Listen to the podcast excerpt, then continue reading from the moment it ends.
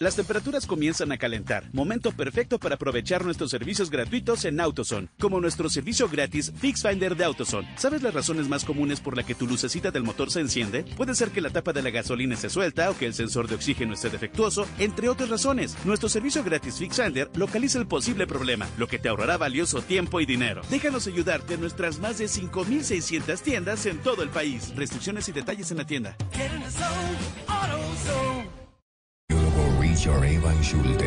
Y nos revela el tesoro natural más diverso y sorprendente. Navega en la gran aventura del año y descubre lo que nos une a nuestra tierra. Caracol Televisión presenta al mundo El Sendero de la Anaconda. Solo en cines. Invita a Blue Radio. Donde se vive, donde se siente, donde se comparte, donde se conoce, donde se sufre, donde se celebra. Todo sucede en El Estadio. El fútbol más allá de cualquier frontera se vive en Estadio Blue. Todos los domingos desde las 3 de la tarde. Estadio Blue. Dirige Juan José Buscaglia. Por Blue Radio y bluradio.com. La nueva alternativa.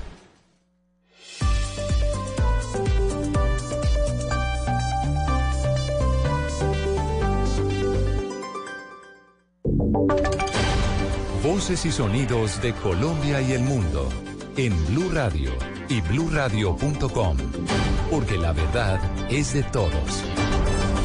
12 del día en punto, soy Miguel Garzón y es hora de hacer un recuento de las noticias más importantes en Colombia a esta hora aquí en Blue Radio. Comenzamos con el tema de movilidad porque este puente festivo ha sido uno de los que más personas movilizándose por las carreteras del país ha tenido todo pues por las fiestas de San Pedro y otras fiestas que se celebran también a lo largo y ancho del territorio nacional. Precisamente se conoció el reporte más actual, el más reciente de las autoridades de tránsito que dan cuenta de más de 40 muertos desafortunadamente por accidentes en las vías del país hasta el momento. El reporte lo tiene María Camila Castro. Miguel, buenas tardes. Mire, el reporte preliminar de las autoridades de tránsito señala que se han presentado 195 accidentes, de los cuales 47 personas han perdido la vida y 211 han sido lesionadas. Además, el coronel Oscar Moreno nos confirmó dos accidentes de gravedad. Hay, hay dos eventos, dos accidentes que son, digamos, de atención. Uno que pasó en Momil, en la zona rural del municipio de Momil, en Córdoba, donde fallecieron nueve personas. Y una en Malambo eh, Atlántico con cuatro personas. Recordemos Recordemos que hay cierres en la vía Bogotá-Villavicencio, en Pereira en la variante El Pollo, La Romelía, cierre total indefinido tras deslizamiento de tierra y también en Antioquia en la vía Mansa Primavera, también por deslizamiento de tierra. María Camila Castro, Blue Radio. María Camila, gracias. 12 del día, dos minutos. Es que precisamente la movilidad ha tenido problemas sobre todo en, el, en la zona de Boyacá, en el departamento de Boyacá, entre Boyacá y Santander, por cuenta del, del paro panelero en el municipio de Barbosa. Allí los campesinos han bloqueado la vía y piden intervención urgente del gobierno nacional. Julián Mejía, ¿cómo se encuentra el tráfico vehicular hasta ahora? Buenas tardes. Miguel, eh, buenas tardes. Desde muy temprano y desde ayer están concentrados más de 1.500 paneleros al frente del Club de Educadores de CITE. Esto es a cinco minutos del municipio de Barbosa y por la vía que comunica a Bogotá y Boyacá con Santander. En la zona hay gran congestión de vehículos porque los campesinos cierran la vía cada 20 minutos. La policía hace presencia allí en el sector y además entregó detalles de la movilidad. Coronel Carlos Cabrera es el comandante de la policía en Santander. Tenemos, tenemos sí una concentración en el sector de Barbosa, exactamente en el corregimiento de Cite, ahí tenemos una presencia importante de unidades policiales acompañando a estas personas. Se, se están haciendo en forma ininterrumpida 20 minutos para que haya una protesta. Por ahora, la Policía de Tránsito en Santander no ha reportado novedades en otros corredores viales del departamento. En la vía hacia la costa atlántica y hacia Cúcuta, los vehículos se movilizan con total normalidad. En Bucaramanga, Julián Mejía, Blue Radio. Julián, gracias. 12 del día, tres minutos. Escuchábamos hace unos minutos a las autoridades hablando acerca del accidente que se presentó en Malambo. ¿Qué es lo nuevo que se sabe allí en esta zona del norte del país, en la costa atlántica? Ingel de la Rosa, buenas tardes. Buenas tardes, Miguel. Pues lo nuevo es que se sabe que son pudo haber sido un microsueño la causa de este trágico accidente. Con este son cinco los accidentes que ya han cobrado ocho vidas en Barranquilla y en carreteras del Atlántico. El primer accidente ocurrió el viernes en la avenida Circunvalar, donde un hombre de 42 años fue arrollado por una tractomula. El segundo siniestro se produjo ese mismo día en la vía al mar, a la altura del municipio de Puerto Colombia, donde un patrullero de la Sijín chocó en su moto contra la guaya de un poste y murió de inmediato. El tercer accidente ocurrió ayer sábado en la calle 30. Un vehículo arrolló a varias personas, una de ellas murió y otras dos sufrieron fracturas. Luego, la noche de ayer, otro choque cobró la vida de una joven de 24 años. Ella iba en su moto y se estrelló contra un bus urbano en el barrio La Victoria, en el sur de la ciudad. El quinto accidente es este trágico, el que hemos venido informando desde bien temprano, que se presentó en esta madrugada en el municipio de Malambo, donde un bus atropelló a cinco jóvenes, cuatro de ellos perdieron la vida y uno está gravemente herido. La imprudencia de la vía es una de las causas de estos siniestros, según ha dicho el coronel John Mirke, comandante de tránsito en Barranquilla. Sí, ha sido por imprudencia, porque no se respeta su carril, porque no hay respeto por el carril que va, en el cual va dirigiéndose, porque no hay, no hay, descanso, no hay descanso suficiente no hay descanso suficiente, entonces microsueño, cansancio, y pues tenemos que decir, es hacer un llamado a que todos los actores viales actuemos con, con precaución, a que respetemos las normas de tránsito. Respeto por las normas de tránsito, eso es lo que piden Miguel las autoridades, quienes han instalado tres puestos de control en las principales vías de acceso y salida de Barranquilla. Completa normalidad a esta hora en esas principales vías del Atlántico. Ingel de la Rosa, Blue Radio. Blue, Blue Radio. 12 del día, 5 minutos. En otras noticias, Guayabetal se prepara hoy para realizar un simulacro de evacuación en presencia del presidente Iván Duque, quien llegará a esta localidad para ser parte de esta actividad que se llevará a cabo sobre las 6 de la tarde. Allí, esperando al mandatario, se encuentra el corresponsal de Blue Radio, Carlos Andrés Pérez. Luego de visitar Villavicencio y de almorzar la típica carne a la llanera, el presidente Iván Duque viajará al municipio de Guayabetal, donde sostendrá una reunión en el puesto de mando unificado y luego liderará sobre las seis de la tarde el ejercicio de simulacro de evacuación, donde se espera que ante la presencia del primer mandatario, esta vez sí participe todos los guayabetalunos. John Botía, funcionario operativo de la Defensa Civil, seccional Meta, habla al respecto. Tener un 90% de participación eh, siguiendo la ruta señalada los puntos de encuentro, la rápida acción en un ejercicio de simulacros tan importante como estos al prevenir toda la población en caso de un desastre mayor debido a las circunstancias de los derrumbes que se han presentado últimamente. De esta manera, el mandatario evaluará la reacción de la comunidad de Guayabetal ante una eventual emergencia y también monitoreará desde el PMU la situación del kilómetro 58 de la vía al llano. Desde Villavicencio, Carlos Andrés Pérez, Blue Radio. Carlos, gracias. 12 del día, 6 minutos. Y en la casa del migrante en Cúcuta están recibiendo atención los colombianos liberados en las últimas horas por parte de las autoridades venezolanas. Ellos están a la expectativa de reencontrarse con sus familiares aquí en nuestro país. Con ellos habló Juliet Cano. David Crespo es uno de los colombianos que estaba detenido injustamente en Venezuela y que fue liberado en las últimas horas. Relata que vivió momentos angustiantes en prisión luego de haber sufrido complicaciones de salud, pero que ahora va a disfrutar la libertad y a reencontrarse con sus familiares. Casi me muero, duré mes y medio en servicios médicos, en el tratamiento, y de verdad eso es cruel, cruel en estos momentos en la Casa del Migrante de Cúcuta están recibiendo atención 59 colombianos que estaban detenidos injustamente en Venezuela. Juliet Cano, Blue Radio. Juliet, gracias. Y esta madrugada falleció en Cali Carmen Beatriz Sánchez Tulande, la secretaria de la Notaría Segunda de Jumbo, que murió producto de las heridas que le produjo una explosión al interior de ese sitio el pasado 20 de junio. Con esta persona ya son dos personas las que perdieron la vida por esta explosión. Los detalles, Fabric Cruz.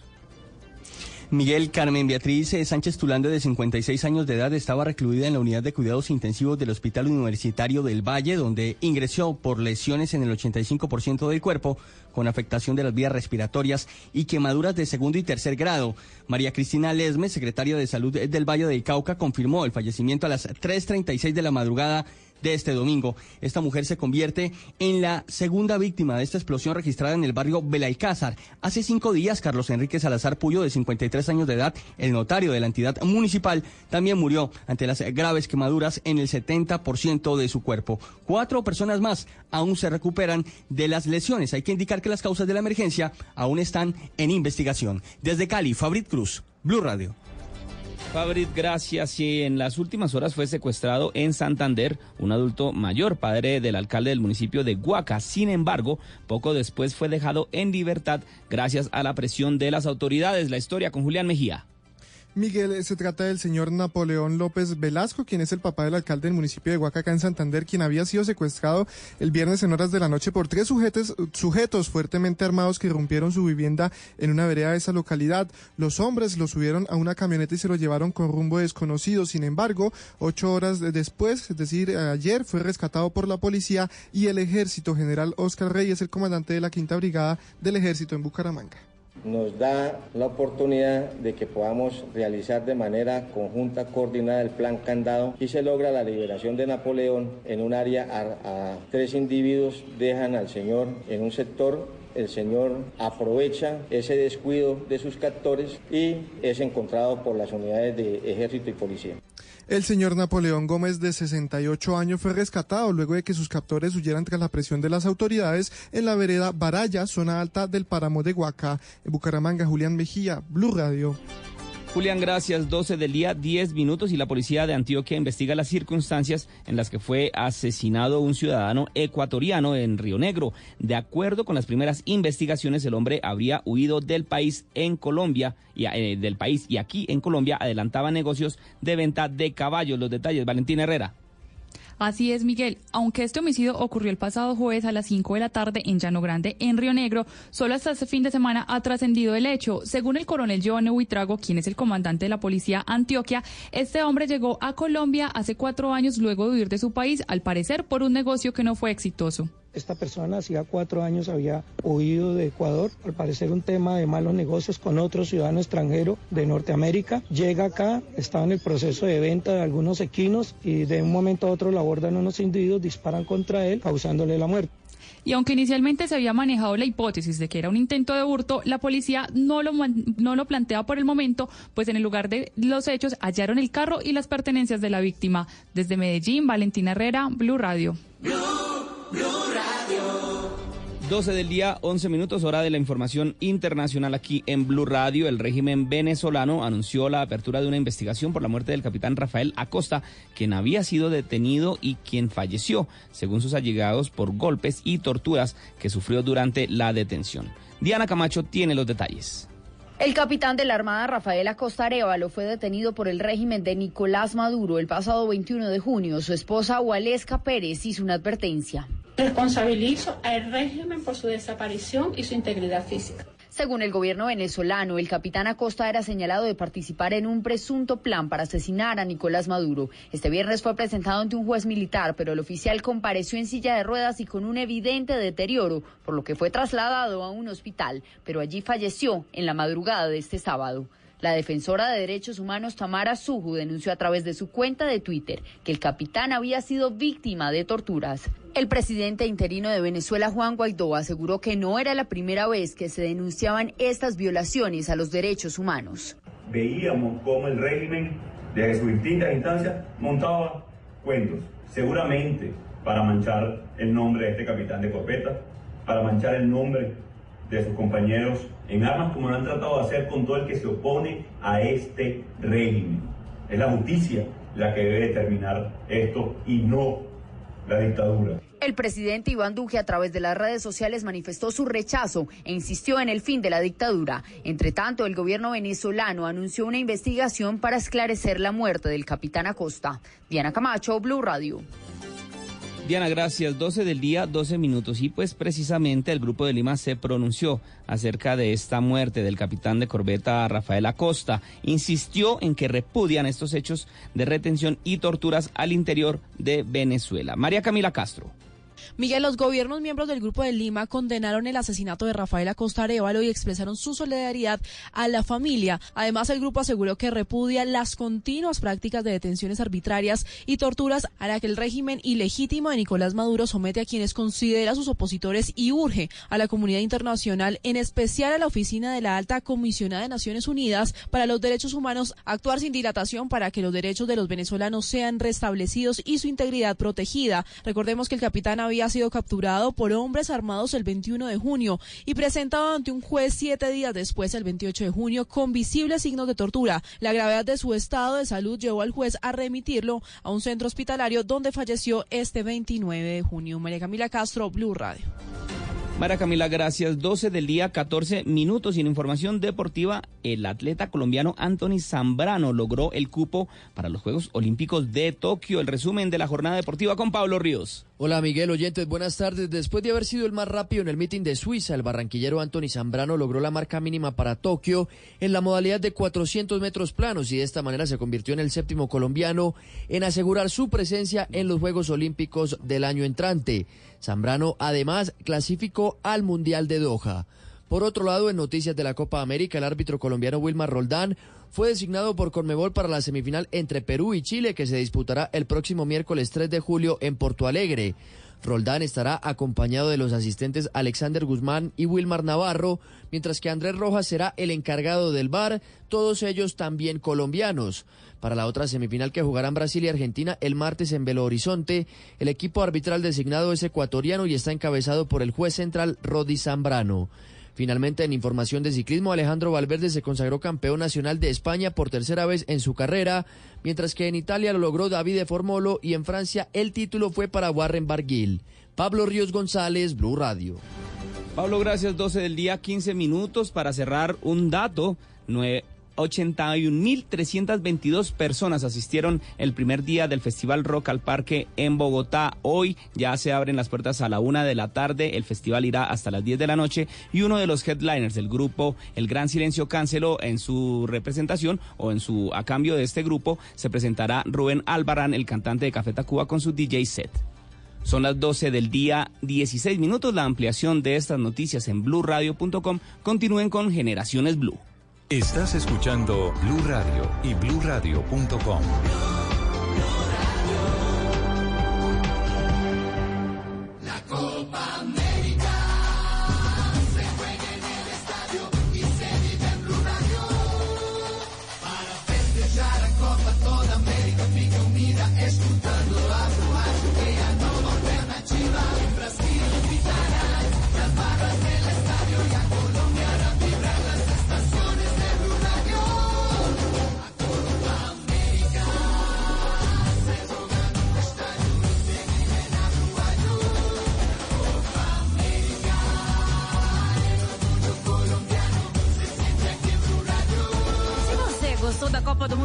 Rússia, vai adorar a Copa América no Brasil.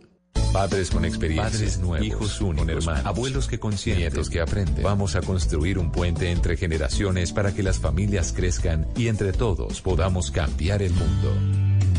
Aquí comienza Generaciones Blue, un espacio de Blue Radio con testimonios, guías, expertos e invitados que nos ayudarán a mejorar la vida en familia y las relaciones entre sus miembros. Generaciones Blue.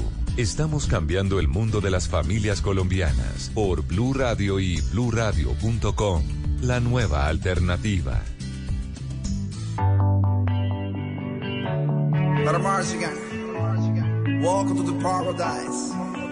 Cuatro abrazos y un café. Apenas me desperté y al mirarte recordé que ya todo lo encontré en tu mano, en mi mano, de todo escapamos juntos, ver el sol caer. Vamos pa la playa, pa curarte el alma. Cierra la pantalla, abre la medalla.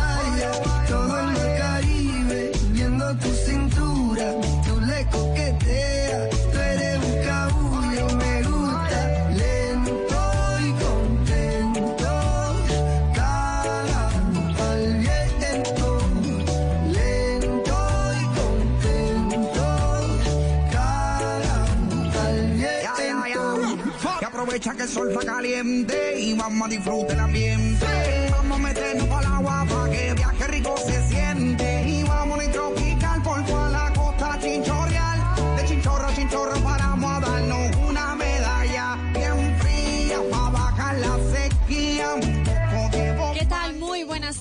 Yo soy Catalina Gómez y hoy los estoy acompañando en este espacio para la familia que estamos construyendo de la mano de ustedes. Esto es Generaciones Blue y les damos la bienvenida con esta canción de Pedro Capó a propósito de este domingo que espero que les estemos amenizando con muy buena música, pero además a propósito de un tema que vamos a tocar el día de hoy es sobre qué vamos a hacer con nuestros menores de edad en estas vacaciones, cuáles son los planes ideales, qué tenemos que hacer en familia para que estas vacaciones salgan a punto, que sean las vacaciones ideales y que no tengamos ningún tipo de problema.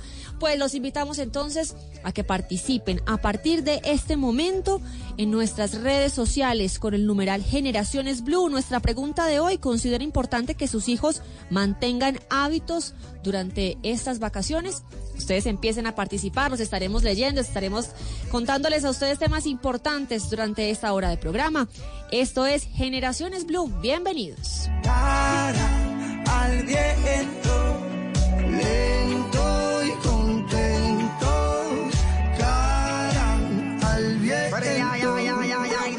Métele violento, te puse reggaetón para que me baje ese cuerpo, métele hasta abajo, está duro ese movimiento. Esto es Generaciones Blue.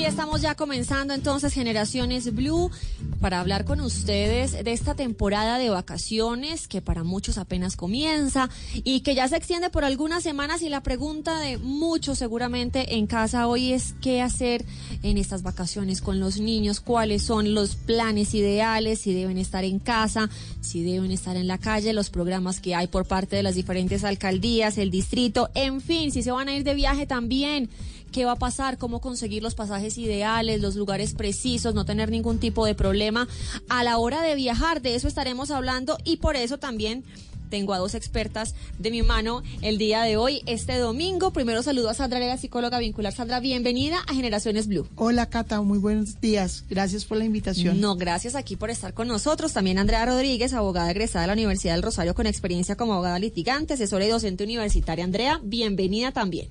Catalina, muy buenas tardes. Muchas gracias por la invitación y por supuesto a todos los oyentes de Blue Radio un saludo muy especial hablando de un tema que definitivamente a todos nos interesa para pasar unas buenas vacaciones y que no terminen siendo una pesadilla. Una pesadilla, un dolor de cabeza, un problema. Yo sé que mucha gente seguramente está diciendo, pero que me cuenten entonces cuáles son las vacaciones ideales cuando hay hijos. Yo no tengo hijos, pero yo sí veo algunos papás, por ejemplo, para empezar con Sandra, y es que van a salir ya del colegio en los últimos días, van a empezar junio, vacaciones, ¿y qué vamos a hacer con los niños? Sí, yo creo que se ha vuelto un síndrome del endoso y del encarte y creo que ese es el mensaje que queremos hoy hablar, que no debemos ver a nuestros hijos como un encarte ni endosarlos, sino debemos tratar de tener actividades donde también podamos compartir con ellos.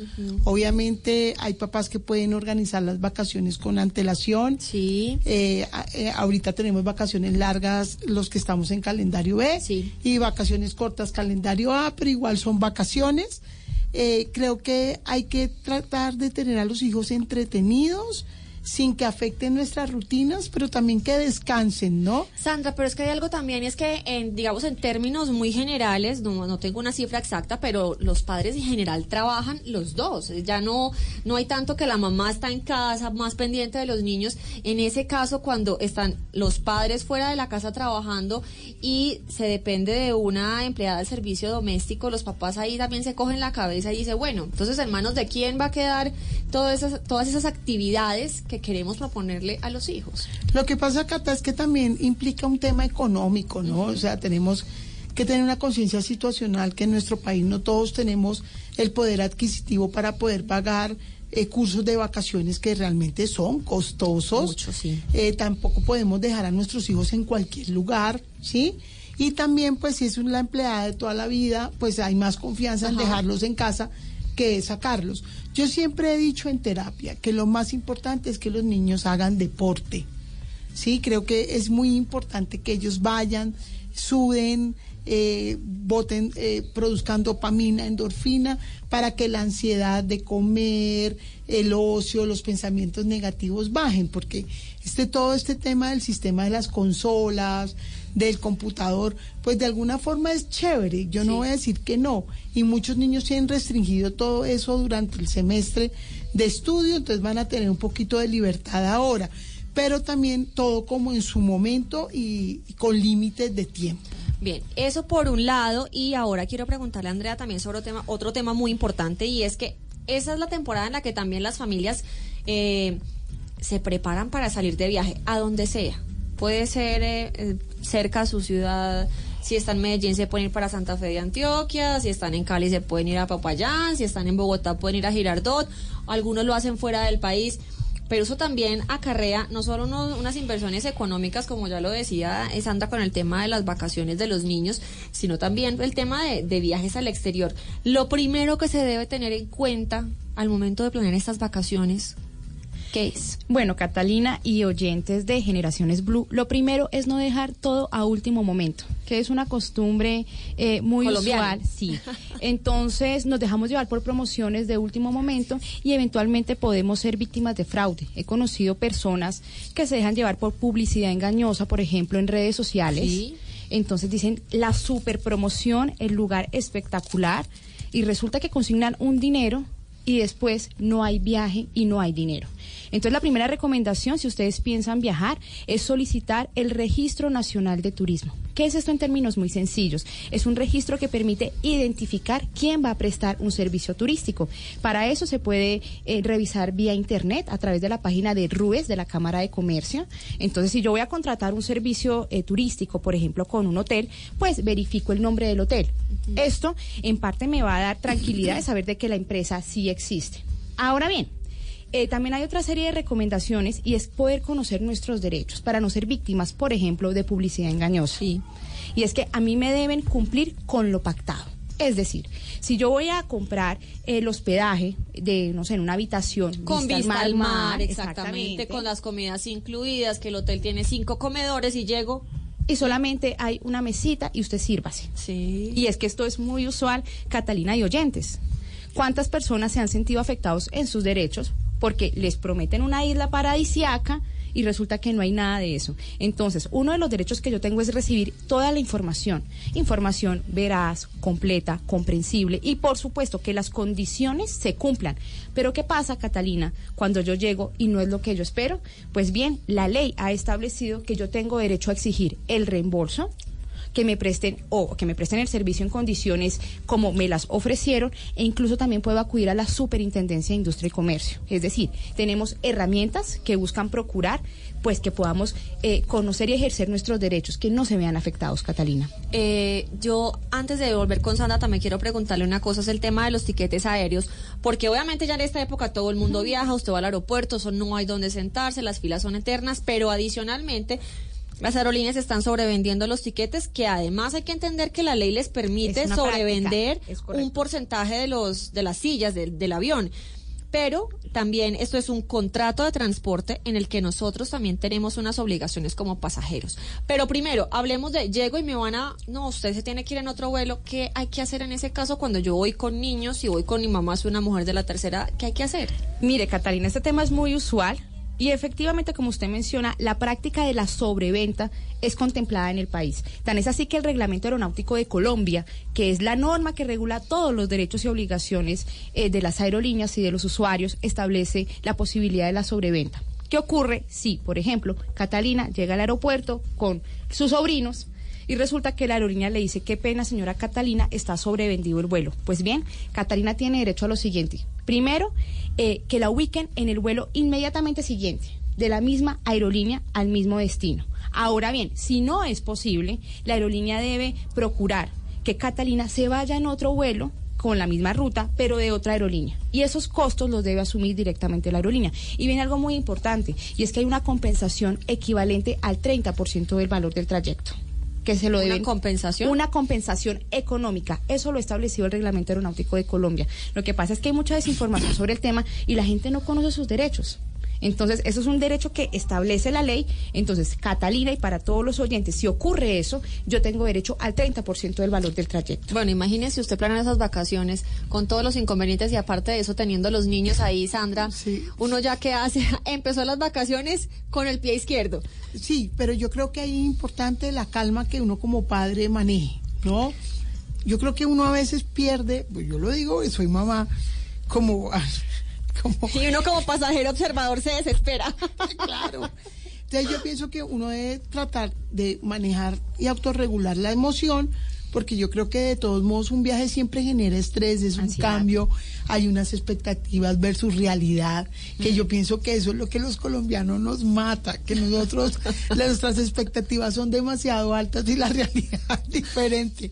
Eh, Sandra, otra cosa que también eh, pues yo veo con preocupación queriendo ser madre en algún momento. Llegaron las vacaciones y si mi hijo todos los días se despierta a las 6 de la mañana por decir algo para hacer benevoros, porque en Bogotá nadie se puede despertar a esa hora, eh, lo sigo levantando a las 6 de la mañana, lo dejo dormir hasta que el niño quiera y el cuerpo lo levante, eh, puedo omitir el desayuno porque no quiere, uno que hace con esas rutinas, sobre todo cuando son más pequeños, porque ya más adolescentes es como más difícil de manejar, pero los pequeños que dicen que las rutinas hacen niños felices en vacaciones, entonces se descompensa todo. Mira, yo creo que la rutina es lo máximo en la vida de uno, si uno no tiene rutinas, uno no es un ser exitoso, pero uno no se puede volver dependiente de la rutina. Sí. ¿Sí? Y no podemos formar hijos con pensamientos rígidos, no flexibles y que si no existe, si no hay rutina, entonces se nos vuelve un caos la vida. Yo pienso que si salimos a vacaciones, cambia la rutina. Y la rutina va a empezar un poco más tarde. Este mensaje va para las mamás. Por favor, no como sargentos.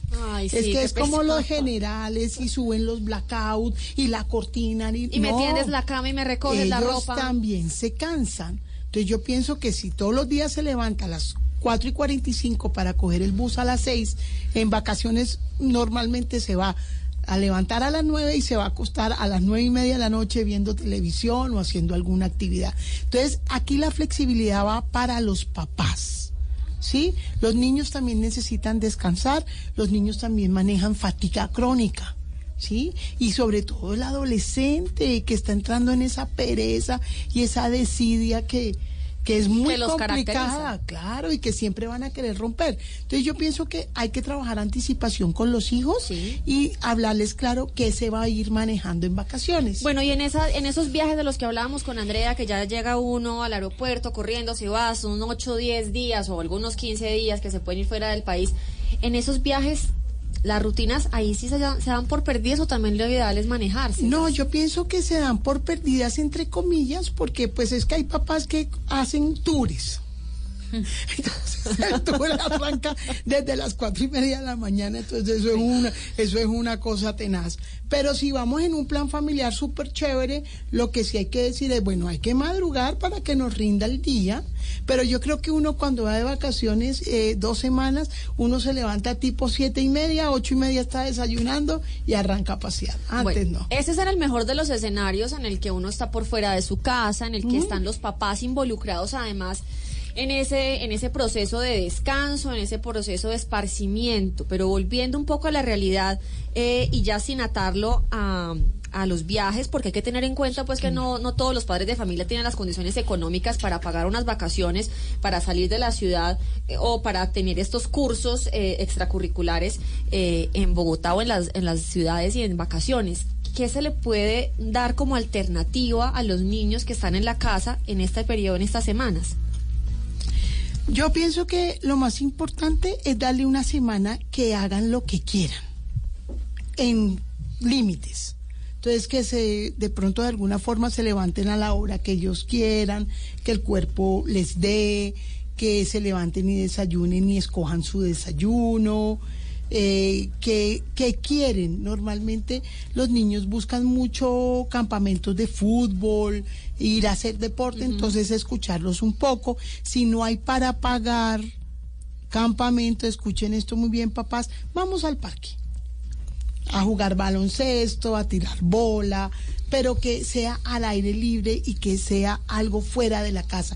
Yo creo que el encierro genera ansiedad y estrés vacacional. Pero ese, ese estrés vacacional también se lo puede generar los padres, anda, pensando en qué voy a poner a hacer a mis hijos. Claro, claro, es, Es que de parte y parte, por eso se convierte en un sufrimiento el tema de las vacaciones. Sí, yo pienso que los papás tienen que hacer una estructura flexible y relajarse un poquito. Pero, en, eh, por ejemplo, yo estoy en desacuerdo y no sé los colegios que van a pensar, en los colegios que dejan dos libros para leer en vacaciones. O sea, las vacaciones son vacaciones, es modo vacación. Entonces el 12 de junio salen, no hay libros, entonces los papás son, tienes que leer, tienes que hacer el trabajo. No, vamos a descansar.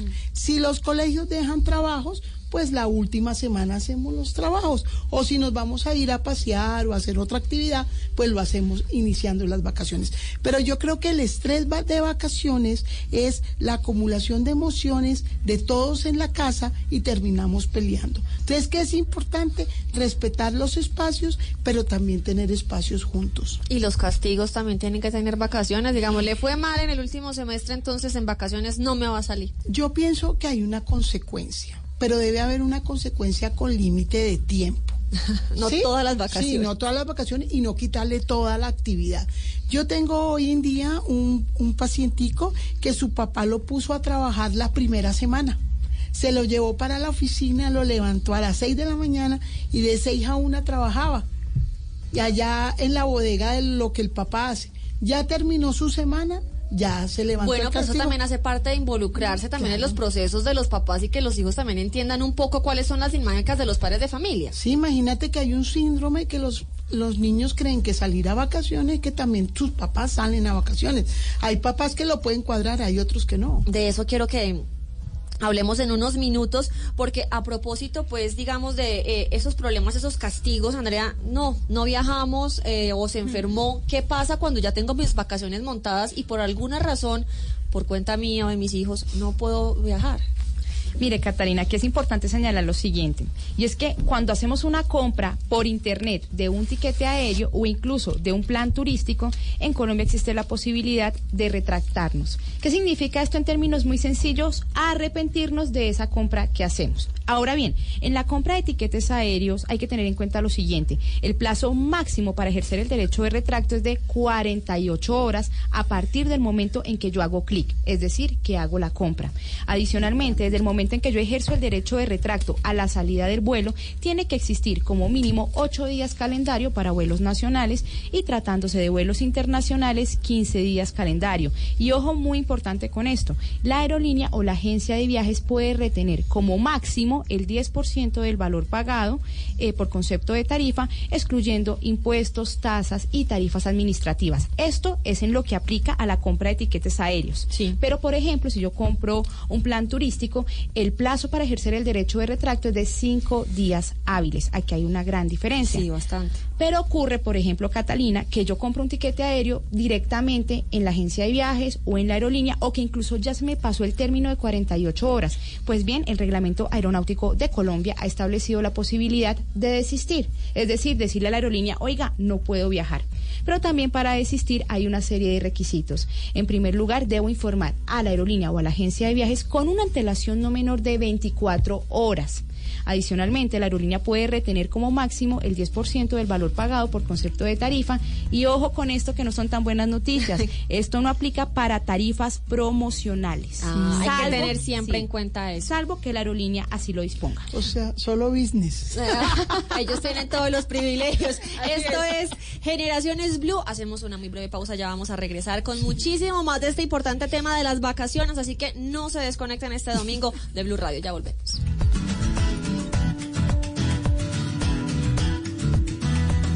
Ya regresamos con Generaciones Blue. Wayne Davis sigue los pasos del biólogo Richard Evan Schultes y nos revela el tesoro natural más diverso y sorprendente. Navega en la gran aventura del año y descubre lo que nos une a nuestra tierra. Caracol Televisión presenta al mundo El Sendero de la Anaconda. Solo en cines. invita a Blue Radio. Continuamos con Generaciones Blue.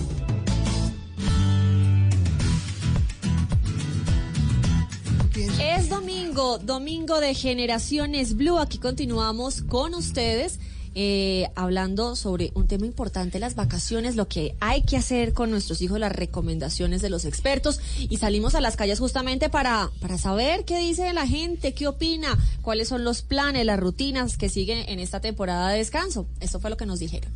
Creo que es importante tener hábitos con los niños en vacaciones, así cuando ingresan al colegio no les afecta los horarios y demás rutinas diarias que tienen que eh, iniciar nuevamente. Sí, es importante que ellos mantengan los hábitos y pues lo que nosotros hacemos es eh, un plan el día anterior de las actividades que debe realizar el siguiente día, procurando que casi siempre se levante a la misma hora, se bañe, desayune y pues empiece a, a realizar sus actividades. Las estrategias que las estrategias que manejaría serían eh, talleres educativos para resaltar sus habilidades, sacarlos de un fin de semana para que interactúen con la naturaleza y creería yo así así es más efectivo su proceso de aprendizaje. En vacaciones para nuestro hijo decidimos que mm, la primera semana pues estuviera en casa, jugando, eh, divirtiéndose, descansando. Eh, las siguientes semanas estamos buscando actividades lúdicas, eh, deportivas, actividades que también desarrollen lo que aprendió durante el año escolar. Sentimos que no se debe desconectar al 100% de, de lo que aprendió en el colegio y debe mantener siempre su cerebro activo. Bueno, ahí están algunos padres de familia diciendo cómo manejan ellos este tiempo de las vacaciones, Sandra, ese tema de, de, de no tanto consumo en las vacaciones, cómo manejar esa adaptabilidad también a, a, a este tiempo, ¿qué nos recomienda? Bueno, yo considero que las vacaciones no se pueden volver un tema de consumo y que las vacaciones las marque el sitio a donde vamos, sino hay que enseñarle a nuestros hijos es la calidad de descanso que necesitamos. O sea, Eso, a eso va usted por el tema de, de la presión que puede haber por parte de esos grupos del colegio, que pues en algunos casos obviamente las exigencias que, que se llegan a hacer es nos vamos para el exterior o porque no vamos a ir a Cartagena. No, simplemente el que no el que no conoce el mar y lo van a llevar a conocer el mar y yo no he ido al mar.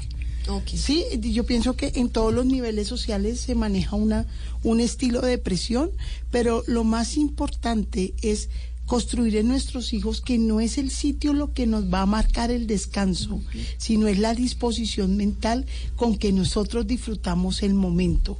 Creo que eso es lo que nosotros nos hemos olvidado de enseñarle a nuestros hijos. Entonces, si nos quedamos en casa, no hay adaptabilidad. ¿Y qué estás haciendo? Estoy aburrido, estoy aburrido. Y van cinco veces a la nevera y cinco veces a la alacena. Y cinco, ¿sí?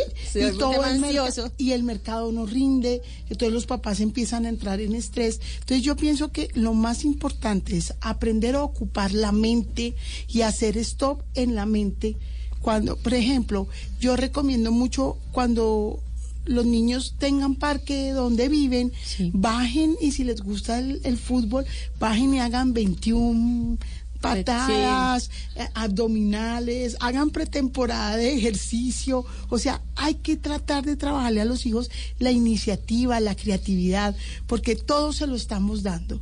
¿Sí? Entonces yo creo que es importante como decirle uno al hijo, bueno, ¿y hoy qué? ¿Cuál es tu rutina? ¿Qué vas a hacer hoy? Nada, ¿cómo así que nada? ¿Qué tienes para hacer hoy? No, voy a hacer unas abdominales, voy a bajar con mi balón y voy a encestar, pero que ellos tengan esa iniciativa y esa creatividad y eso baja un poco el consumo. Y en esa medida de no darles todo, por ejemplo, los, las familias que no cuentan con empleada de servicio doméstico todos los días, que hay una mamá tal vez en casa, porque hay papás que también piden vacaciones para estar con sus Sí. hijos. ¿Qué tanto se debe poner a los niños también a participar en las labores del hogar? Total, yo creo que es un espacio no volverlos empleados, por favor, porque eso es un síndrome que está, sino que ellos colaboren y ponerles tareas y no criticar la tarea. Porque en qué caemos? Que los ponemos a atender la cama y criticamos cómo la tienen. Expliquémosles y no critiquemos. Muy bien, eso por un lado. Entonces, ahí tenemos unas semanitas para, para ponerlos a, aprovechar ese tiempo. Y quiero retomar con Andrea otro tema también de, de estos viajes que, que son importantes. Si estoy esperando en el aeropuerto una, dos, tres horas, ¿hay alguna prioridad porque estoy con niños o las compensaciones deben ser iguales para todos los pasajeros? Bueno, hay demoras que sin duda son eternas en el aeropuerto. Entonces, ¿qué ha establecido la ley, Catarina? Lo primero es que cuando la demora o la cancelación obedece a razones imputables a la aerolínea, por ejemplo, fallas técnicas, pues sin duda la aerolínea tiene la obligación, no es facultativo, tiene la obligación de compensar al pasajero. Cosa diferente es, por ejemplo, cuando hay un tema de fuerza mayor, hay un mal clima. O sea, si salimos, ponemos en riesgo nuestra vida y es apenas natural que en esos casos no va a compensar la aerolínea. Y el Reglamento Aeronáutico de Colombia ha establecido las siguientes compensaciones. Muchas personas me dicen, Andrea, no, es que la, la aerolínea no responde. Sí, a mí me ha pasado demoras. Y yo digo, mire, es que ahí está el reglamento aeronáutico de Colombia, así que mucha atención con lo siguiente. Si la demora es de una a tres horas, yo como pasajero tengo derecho a una llamada y a un refrigerio. Si la demora es de 3 a 5 horas, tengo derecho al refrigerio, a la llamada y a una alimentación, ya sea el desayuno, el almuerzo o la cena, dependiendo de la hora. Ahora bien, si la demora es superior a 5 horas, tengo derecho a todo lo anterior y a una compensación económica equivalente al 30% del valor del trayecto. Pero ojo con lo siguiente, si yo no estoy en mi lugar de residencia, porque mi lugar de residencia es Bogotá y estoy en Santa Marta y son más de las 10 de la noche, la aerolínea sí o sí no es negociable. La aerolínea debe asumir todos los gastos de hospedaje y de traslado aeropuerto, hotel, aeropuerto. Y si, por ejemplo, dicen, no, es que son las 10, pero no sabemos si salimos en una hora, en dos horas y sigo esperando. Si son más de las 10 de la noche, tengo derecho a lo siguiente. Y viene otro tema muy importante, Catalina. ¿A dónde me quejo? Porque, ok, yo conozco los derechos, pero también existen herramientas para ponerle dientes a esto. Y en primer lugar, puedo acudir a la aeronáutica civil para informar, oiga, mire que aquí hay un problema con la aerolínea y la aeronáutica va a investigar administrativamente. Y generalmente, por lo menos en Bogotá, siempre hay presencia de funcionarios de la aeronáutica atentos a ese tipo de cosas. Claramente. En segundo lugar, puedo acudir eh, ante un juez de la República, puedo demandar, pero también viene un tema muy interesante y es que ahora la Superintendencia de Industria y Comercio habilitó en su plataforma SIC Facilita una herramienta de conciliación para que los usuarios puedan llegar a conciliar sus diferencias con las aerolíneas. Pero la primera invitación para todos los oyentes es que definitivamente existen nuestros derechos y existen herramientas para protegerlos.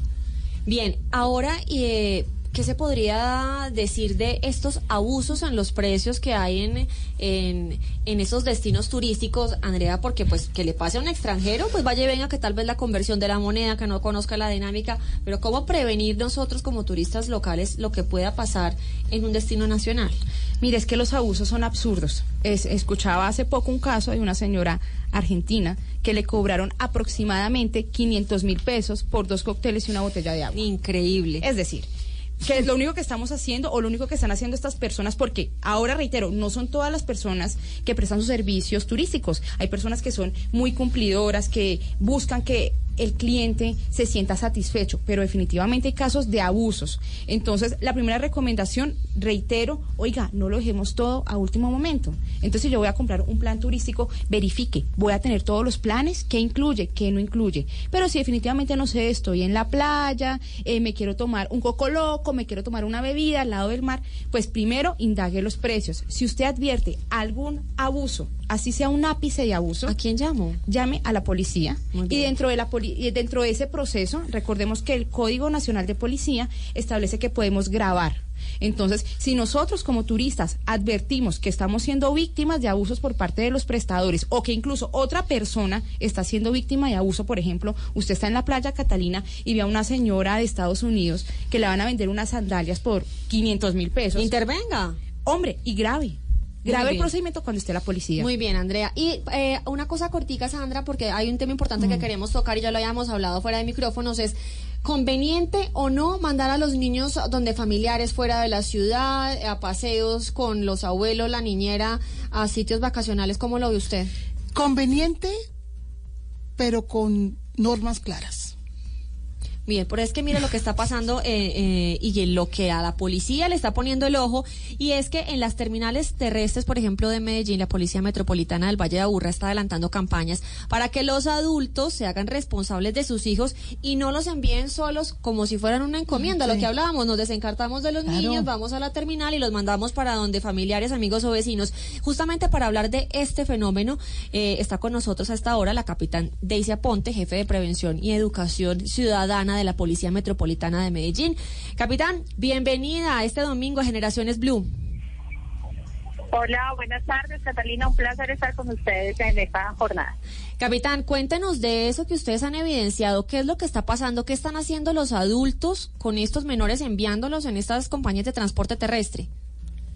Bueno, efectivamente es un problema que hemos logrado identificar como policías y es la modalidad de transporte de estos niños de encomienda. Ustedes bien lo han dicho que algunos padres eh, envían a, a sus hijos de un lugar a otro, pues precisamente para este periodo vacacional y pues en otros momentos lo hacen y los dejan o los encargan a conductores o ayudantes.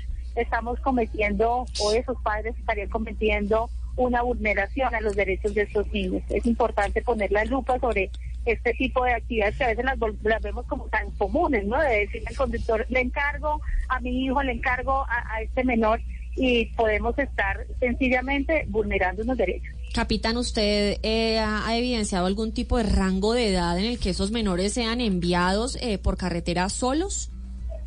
Bueno, la, la ley de infancia y adolescencia contempla que los menores de 14 años no pueden ser enviados pues en estas condiciones. Y efectivamente son en esta edad, desde los 8, 9, 10 años, que los padres se acercan a terminales de, transporte y pues encargan sus hijos y es lo que hemos denominado encomiendas de niños. Y, y esto es lo que no podemos permitir. ¿Qué tipo de sanciones se tienen previstas, capitán, ya por último, para, para esos padres de familia?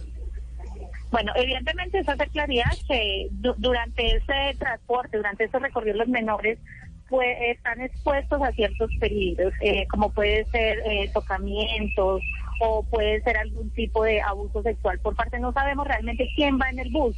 Eh, el conductor y el ayudante van concentrados en su actividad, pero no estarían pendientes de estos menores. También tenemos el riesgo de esos menores que se pierden. Y no es una Entonces, obligación de la, de la compañía tampoco estar atenta a esos niños. Exacto, eh, digamos que no es la, la misión de ellos en ese momento, pero sin embargo cuando cuando los lo- lo- los encargan, pues estamos, eh, digamos que entregándole la responsabilidad a, a estas personas que diría yo que su gran mayoría son, son ajenos, son desconocidos. Entonces, en el lugar donde se, se detecte de pronto este vehículo que va transportando uno bueno, más menores, pues se pone a disposición, sencillamente se entregan esos menores a la comisaría del lugar donde se realiza el procedimiento y allí eh, los niños son entregados para un restablecimiento de derecho. Se llaman a los padres, se hace una- un compromiso y pues ojalá los padres no sean re- reincidentes en este tipo de conducta. Bien, Ya la capitán. comisaría se encarga o el bienestar familiar se encarga de oficiar a la empresa eh, donde se detectó pues esta esta novedad y ya ellos se encargan de tomar medidas frente a la persona que eh, asumió de manera irresponsable eh, un rol de cuidador cuando sencillamente no, no lo iba a tener. Bien, las aclaraciones entonces que nos hace la capitán Daisy Aponte, que es la jefe de Prevención y Educación Ciudadana de la Policía Metropolitana de Medellín, con este fenómeno, los niños que son enviados como encomiendas a través de transporte terrestre. Capitán, gracias por estar con nosotros en Generaciones Blue. Claro que sí, con muchísimo. Que estas vacaciones finalicen con toda la tranquilidad y sobre todo en las mejores condiciones. Muchísimas gracias, una feliz tarde, Sandra. Esto es un grado de irresponsabilidad, pero además, eh, pues eso sí es desencartarse. No, yo pienso, a ver, a ver, no, no, ju- no, no podemos juzgar. No, exactamente, ¿sí? pero Porque hay que es que ahí hay una presente- necesidad.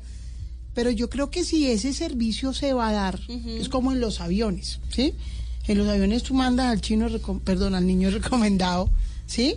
Y pagas un, eh, eh, eh, un, un- un dinero de más para que te lo lleven. Entonces, si eso lo van a hacer a nivel terrestre, creo que deben también montar una estructura y una logística en la en la en la empresa en la empresa Son donde a grados de responsabilidad niño, de lado y lado. donde un acompañante un adulto responsable donde se le entregue el niño y él debe entregar al niño pero el niño solo en el bus no porque hoy con tanto abuso con tanta cosa que se da, un accidente, una necesidad, mil cosas. Entonces yo pienso que los papás tienen la necesidad, no todos tienen para pagar avión. Entonces yo pienso que las empresas de transporte tienen que montar una logística y una estructura que ayude a que vayan niños recomendados. Y en, digamos que eh, hay que darles también un grado de responsabilidad a los menores, eh, de acuerdo a que vayan creciendo, pero dentro de sus justas proporciones. Digamos que con eh, siendo niños recomendados en una aerolínea, por ejemplo, ellos también se les está dando el grado de responsabilidad. Y eso es importante también en esta época. Claro, Cata, porque es una forma de trabajarle la autonomía al niño. Obviamente, Cata, un niño menor de 8 años, pues no. Tiene que tener el adulto responsable al lado. Un niño mayor de 8 años ya tiene más conciencia situacional, entonces puede hablar más, ejecuta mejor, tiene un, nivel de expresión mejor, ¿sí? Pero yo pienso que el adulto es responsable de ir hasta los 13 años con él, como es en las aerolíneas. Y sobre el tema de las aerolíneas, Andrea, ahí cómo es el grado de responsabilidad. Obviamente esto está permitido, está contemplado, está organizado por las aerolíneas a nivel nacional, a nivel internacional.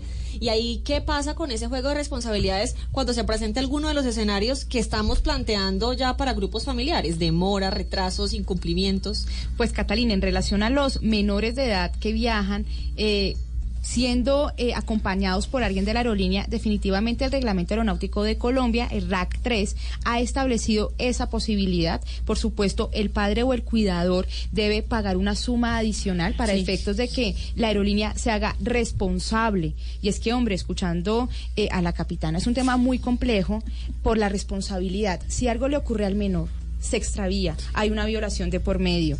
Un ¿Qué- accidente. yo como padre, ¿qué hago? ¿A quién voy a, a acudir? No hay nadie. No hay nadie. Porque es que en este momento eh, el transporte terrestre no tiene habilitado ese servicio por ley, a diferencia de lo que ocurre, como muy bien lo señalaba Sandra, cuando ocurre con el servicio aéreo. Esos, eh, digamos que los padres de familia entonces pueden acudir en el caso de la aerolínea eh, a esas instancias Se para hacer cualquier tipo de reclamo. Claramente, es decir, cuando hay de por medio un contrato aéreo y yo pago un servicio adicional y si eventualmente ocurre algo con el menor, por supuesto yo puedo reclamar, porque está dispuesto en la ley. Muy bien, Andrea y Sandra, esto es un tema importante para los padres de familia, eh, no solo lo que acabamos de hablar, sino también todas las recomendaciones previas que teníamos para todos ustedes en esta temporada de vacaciones. Sandra, eh, psicóloga, muchísimas gracias por estar con nosotros el día de hoy, este domingo, para hablar a los padres de familia de estos temas tan importantes. No, Cata, muchas gracias por la invitación y le digo a los papás, por favor, no la ley del endoso. Vamos a trabajar, eh, compartir con nuestros hijos, darle la mejor calidad y bienestar y ojo, los hábitos, eso sí no lo dejen. Nada de permitir que sus hijos no se bañen, que coman en exceso, que no organicen sus cuartos, no, que su hábitat sea sano, que sea de bienestar, porque eso sí trae mucho ocio y trae problemas más adelante. Muy bien, Sandra Herrera, psicóloga, y Andrea Rodríguez, abogada que también nos contaba sobre estos temas de responsabilidad, de legalidad para las vacaciones. También gracias eh, por esos consejos el día de hoy. Catalina, muchísimas gracias a usted y a todos los oyentes. Tengan en cuenta que tenemos derecho y, por supuesto, herramientas. Y cualquier inquietud me pueden ubicar en mis redes sociales, abogada Andrea Rodríguez. Muchísimas gracias por estar con nosotros el día de hoy.